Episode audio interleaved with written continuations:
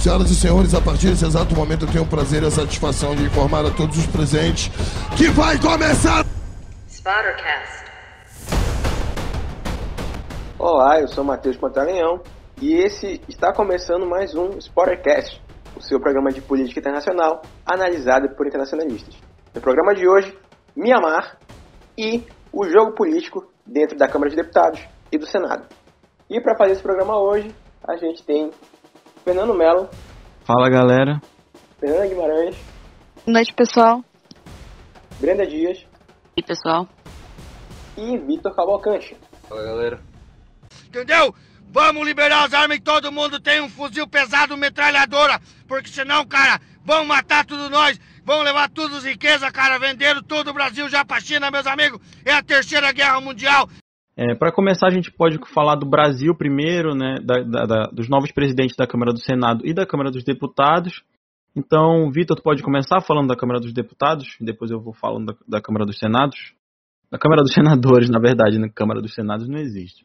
Certo, o que, é que nós podemos falar do, do Arthur Lira?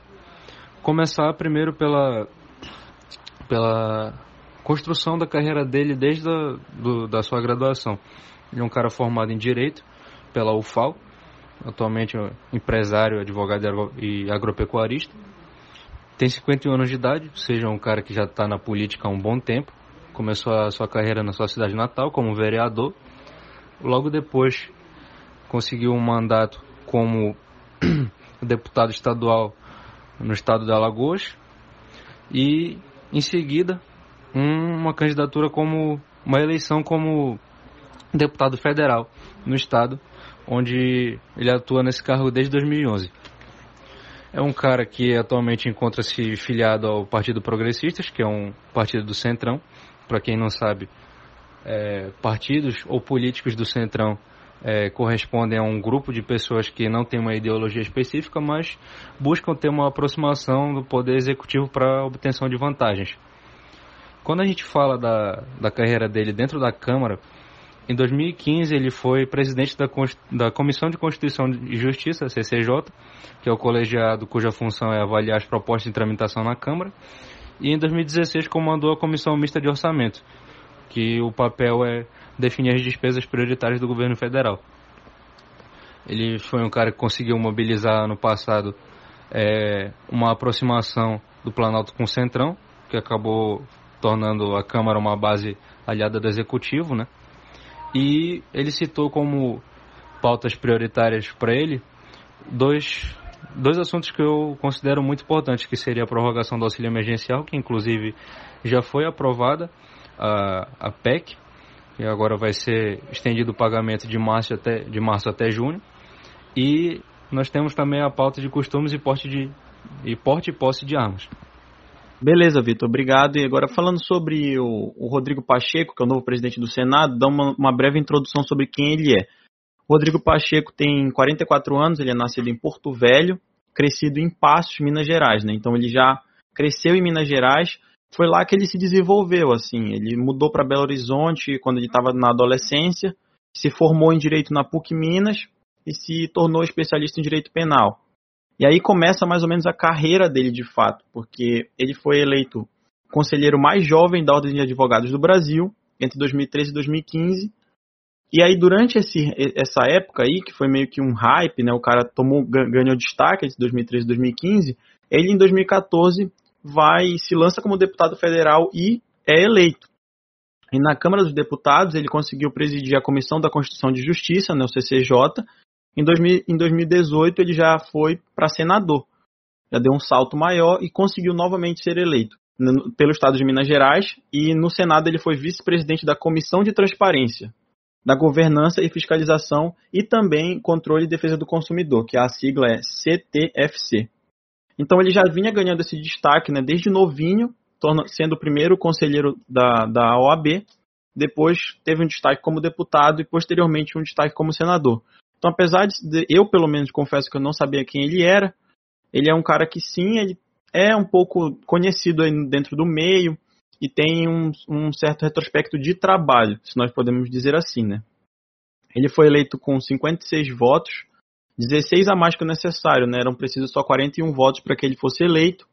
ele prometeu na ocasião, trabalhar pela saúde pública e pelo equilíbrio econômico do país. Então, uma, uma fala, por exemplo, logo na, no início dele, quando ele, nos primeiros dias, abre aspas, não haverá nenhum tipo de influência externa capaz de influenciar a vontade livre e autônoma dos senadores.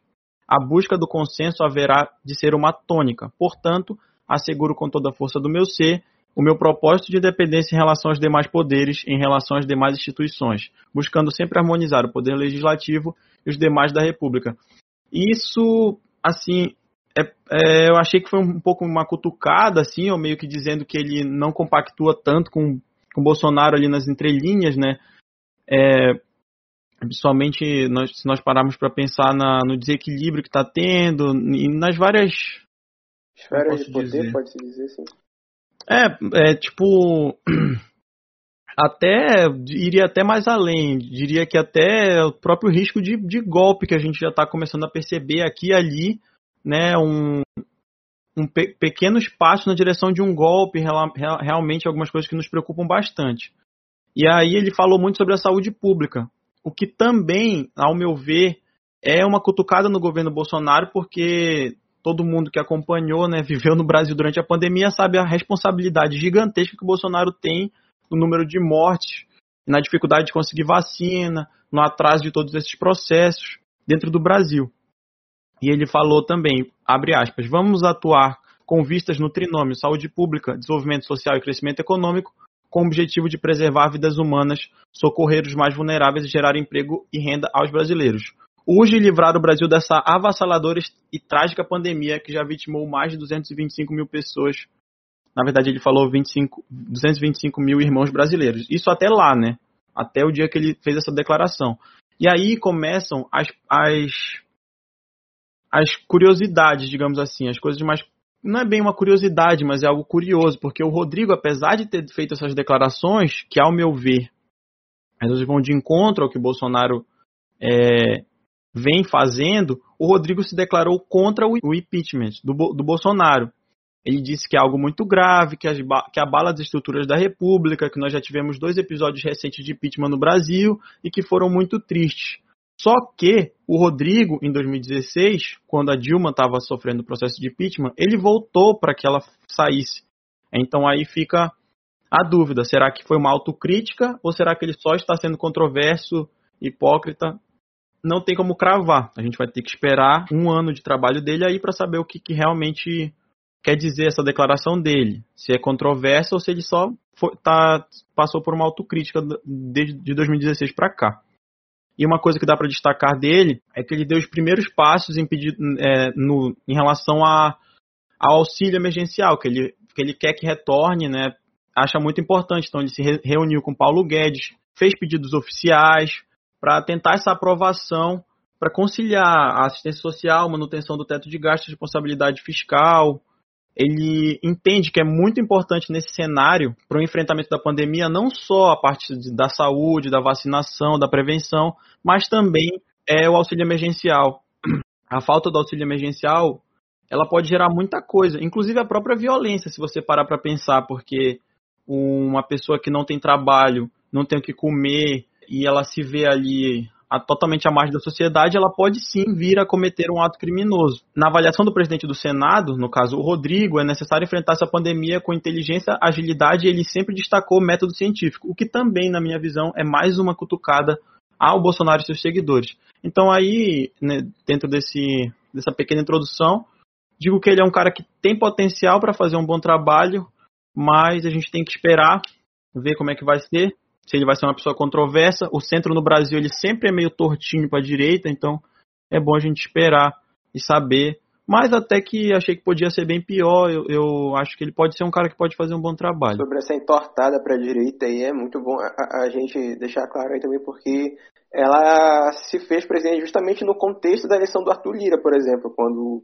o Rodrigo Maia estava apoiando o Baleia Rossi, a gente tinha duas, é, é, duas agendas, basicamente. A gente tinha a agenda neoliberal de privatizações e é, estrangulamento dos direitos sociais sem é, doidices mais autoritárias e essa mesma proposta, só que com doidices um pouco mais autoritárias, como é, a questão dessa liberação de armas que é, para muita gente pode significar liberdade, mas quando você tem um presidente que instiga é, a população a atacar os demais poderes frequentemente, isso pode ser muito perigoso, justamente para um cara que já ameaçou a, o Estado Democrático de Direito diversas vezes.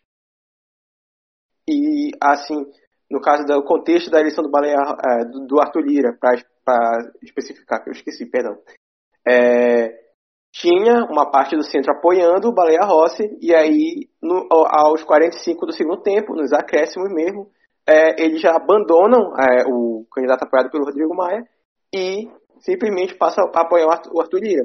Por que será? É, a, gente, a, a gente sabe por quê. Teve muita injeção de grana nessa questão, do, por interferência política do próprio Bolsonaro nisso, para que isso acontecesse. Não tem o mínimo de arrumação intracromossomial específica para dirigir o país. Não tem.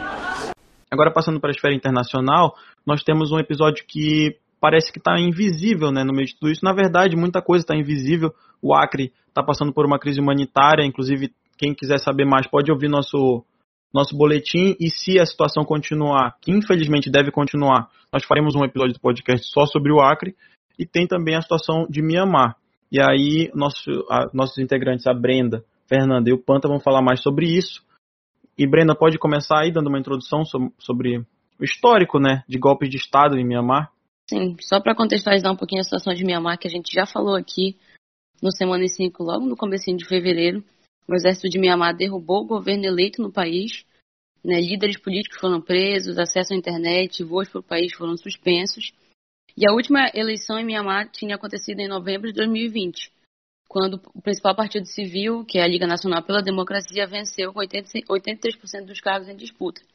Os militares se recusaram a aceitar esse resultado, alegando que houveram enormes irregularidades, que o resultado era fraudulento, e então cometeram mais um golpe de Estado em Mianmar, porque se a gente for ver a cronologia da história política de Mianmar, tem, é, o país tem muito mais tempo passando por regimes militares do que como democracia. Mianmar é uma ex-colônia britânica, né, se tornou um país independente somente em 1948. Já em 1962, o general Ne Win ele abole a Constituição de 48 47 e instaura um regime militar. O regime militar que foi até 2011. É, com repressão em 88 houveram repressões violentas contra protestos, que inclusive estão havendo, havendo protestos. Ontem e hoje houveram protestos e já fizeram essa relação porque a repressão violenta que aconteceu em 88 vitimou cerca de 3 mil cidadãos do país. Né? Em 97, Estados Unidos e União, e União Europeia impuseram sanções contra Myanmar por violações de direitos humanos. Só em 2008 que a Assembleia aprovou uma nova Constituição e somente em 2011 um general reformado foi eleito presidente e o regime militar foi dissolvido. Em 2015, que o partido de oposição, que é a Liga Nacional pela Democracia, que vem constantemente vencendo as eleições, venceu é, a, a, primeira eleição, conquistou a maioria nas duas casas do parlamento e desde então tinha tomado frente mesmo de Mianmar. É, é houve uma renúncia em 2016 de um presidente eleito, né, que foi o primeiro presidente civil eleito também após o golpe de 62, mas estava tudo, de certa forma, dentro da normalidade em Mianmar até o que aconteceu, é, o que aconteceu recentemente, né? As eleições em 2020, a maioria tanto do, do, da Câmara, do, Câmara dos Deputados quanto do Senado, do Parlamento inteiro, era da Liga Nacional pela Democracia. O partido que é apoiado pelos militares não conseguiu, não conseguiu, tá, não conseguiu sequer 40 cadeiras no parlamento. Então, a, a população de Mianmar, no geral, ela clama por democracia há muito tempo. Tanto que é uma das porta-vozes do, do, do, da Liga Nacional pela Democracia já falou que ela espera que seja a última vez que o país tenha que passar, tenha que lidar com mais um golpe militar. Então, além dessa, como eu falei, por eles clamarem por democracia, chega até a ser irônico e mentiroso uma declaração de um dos porta-vozes do, do, dos militares, que no Facebook, nas redes sociais, que os, os o partido geralmente utiliza, né, dos militares para fazer algumas declarações, ele afirmou que 40 milhões dos cidadãos, cidadãos de, de Mianmar, sendo que são 53 milhões, eles apoiavam o golpe. essa declaração foi o principal estopim para os protestos que começaram na quarta-feira. É, incluindo essa, essa reação, além dos protestos, essa fala de um dos chefes militares, hoje, dia 21, domingo, o Facebook apagou a principal página dos militares de Myanmar, com base na política interna do Facebook que proíbe incitamento à violência, seguindo já essa, esses últimos três dias de protesto que, que terminaram na morte de três pessoas. Inclusive, uma dessas pessoas era uma jovem de 20 anos, chamada Mia, Mia Kang. Mia Kang. Ela foi oficialmente declarada morta na sexta-feira, dia 19, e o, hoje foi o enterro dela, que gerou uma comoção muito grande do país, atraiu uma multidão, e que se vocês forem olhar realmente as cenas, foi uma cena muito distópica, muito comovente, de muita, muita, muita comoção, muita comoção pública. É, eles fazendo aquele sinal de três, de três dedos, é, com a mão direita, bem jogos vorazes. E tá tendo uma, uma maior. É, como é que eu posso dizer? Uma maior atenção agora, depois desse, desse, dessa escalada de eventos. Aumentou a violência, é, a comunidade internacional está reagindo mais. Hoje, o, o chefe da ONU, Antônio Guterres, ele condenou o uso de força letal pelas, pelas forças armadas do país.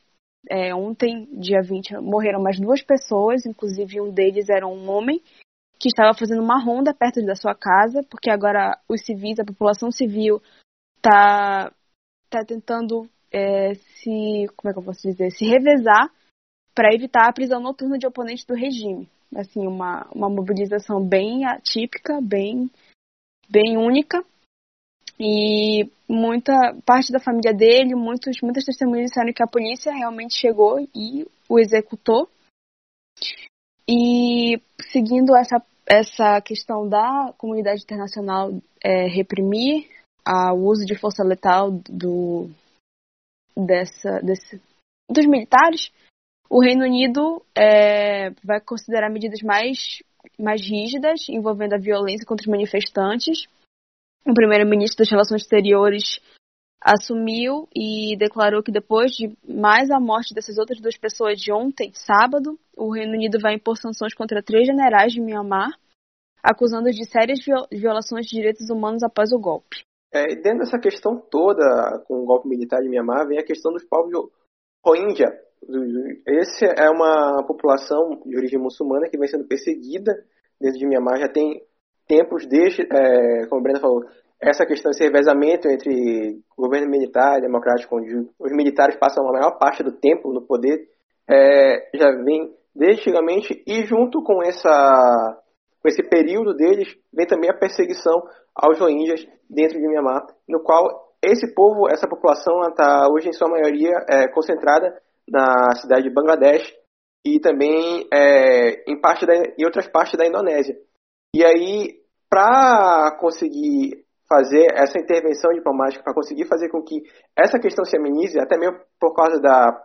dentro da, da do próprio território indonésio, porque esses refugiados já estão se tornando um problema para eles também, é, eles vão tentar é, intervir, não necessariamente é, inter, a intervenção não no nível de tentar tirar o poder, mas dialogar diplomaticamente para que é, essas perseguições diminuam, então para que haja uma aceitação e reaceitação dessas populações que estão ali, porque acaba virando um problema de direitos humanos ainda maior, porque antes mesmo desses militares assumirem o golpe, agora já essa perseguição já existia, é, já esses refugiados já estavam lá, e agora com eles lá fica mais difícil ainda eles voltarem à Indonésia, e agora ela entra nesse jogo através da ASEAN também, que é a comunidade dos países. Eu esqueci é, a abreviatura da sigla da ASEAN, no caso, que o significado da ASEAN, mas basicamente são países é, asiáticos do Pacífico que eles vão, é, através desses países, através dessa organização, a Indonésia vai tentar pressionar os militares para eles fazerem uma, para eles aceitarem é, esses refugiados de volta e para também amenizar o tratamento, que eu acho que é uma coisa bem difícil. É, isso é uma coisa que saiu na, no The Diplomat, que é, uma, é um jornal que ele analisa somente. Aproveitar para fazer o jabá aqui, porque é muito importante, porque às vezes as pessoas não têm noção, mas o The Diplomat, ele é um, é um jornal que ele faz cobertura e análise somente de países da Ásia, assim, do entorno da Ásia. que é Coreia do Sul, China, Myanmar, Indonésia, Tailândia, Singapura e assim e por aí vai. Então assim, recomendo muito que vocês leiam também. É, e sobre a questão dos militares no poder, sobre a questão do golpe, para complementar, é, tem um livro que é, é, do Moisés Naim que ele fala sobre o fim do poder. Basicamente, uma, uma das premissas que ele vai analisar nesse livro é que hoje é muito mais, está é, muito menos difícil você é, um governo populista, um governo militar, um autoritário assumir o poder, mas também é, é bem mais difícil é, do que antigamente você manter o poder justamente por conta das questões das esferas de comunicação. E aí que entra a questão, a importância da censura do, do Facebook às incitações de violência, porque ele acaba coibindo uma coisa que é chamada de digital dictatorship, que é um termo que foi lançado na Foreign Affairs, em um dos artigos onde o Joseph Stiglitz é um dos coautores. E basicamente essa digital dictatorship, que é as ditaduras digitais do mundo contemporâneo, os caras eles tentam governar, eu já falei, eu acho isso em outros episódios, eles tentam é, fazer do, da esfera digital uma, um braço do seu poder, consolidar isso como um braço do seu poder. Então, assim, essa, esse bloqueio do Facebook, essa censura do Facebook, essa censura, essa reação das redes sociais como um todo, porque o Twitter já bloqueou já censurou o Trump outras vezes, é muito importante para você é, dificultar que esse poder se consolide é, a longo prazo e também dar força também às populações, à, à população de Mianmar que está se manifestando agora, no caso. Cansei de viajar o mundo falando mal do Brasil, gente. Era bonito a gente viajar o mundo e falar: no Brasil tem 30 milhões de crianças de rua, no Brasil tem 30 milhões. A gente nem sabia, tem não sei quantos milhões de abortos, era tudo clandestino, mas a gente ia citando números, sabe? Se o cara perguntasse a fonte, a gente não tinha, mas a gente ia citando número. É, então, gostaria de agradecer a presença de todos no podcast de hoje. Acredito que tenha sido um, um conteúdo muito interessante, tanto para nós quanto para os nossos é, espectadores. É, eu agradeço quem assistiu até aqui. E espero que ouviu na verdade. a, página. Aproveite. É, é para quem ouviu até aqui espero que é, procure também escutar os outros podcasts que nós já gravamos tá? Na nossa playlist do Spotify. E é isso. Obrigado mais uma vez a presença de todos e até o Queria próximo deixar um, um adendo também é, deixar é, a minha solidariedade para a população do Acre que está sofrendo agora nesse momento e incentivar vocês a, a se informarem, buscarem é, vaquinhas ou então coisas que de confiança que estejam ajudando também, porque é muito grave, a gente passou por algo parecido também. Felizmente, é, a gente não. A, é, felizmente, nós do, Estado do Amapá não tivemos enchentes, é, mas é, é, muito triste o que o, que norte está passando, porque foi o Amapá, depois o Amazonas, agora o Acre. Então busque se informar e tal. Ouça o nosso boletim, no qual é falado sobre essa questão e é isso. Eu espero que a gente possa dar as mãos agora nesse momento difícil. É, tem a vaquinha oficial lá do Ministério Público do Acre, então quem quiser doar não tem como, não tem como dar errado, né? Só doar nessa vaquinha do Ministério Público deles. Quem puder doar, doe. E a Amapaense realmente sabe bem o que eles passaram, mas eu acho que a situação deles é ainda pior, porque nós não tivemos enchente. É muito delicado, realmente. Então, obrigado, galera. Falou, até o próximo episódio. Até o próximo. Obrigada, gente. Valeu, gente. Boa noite.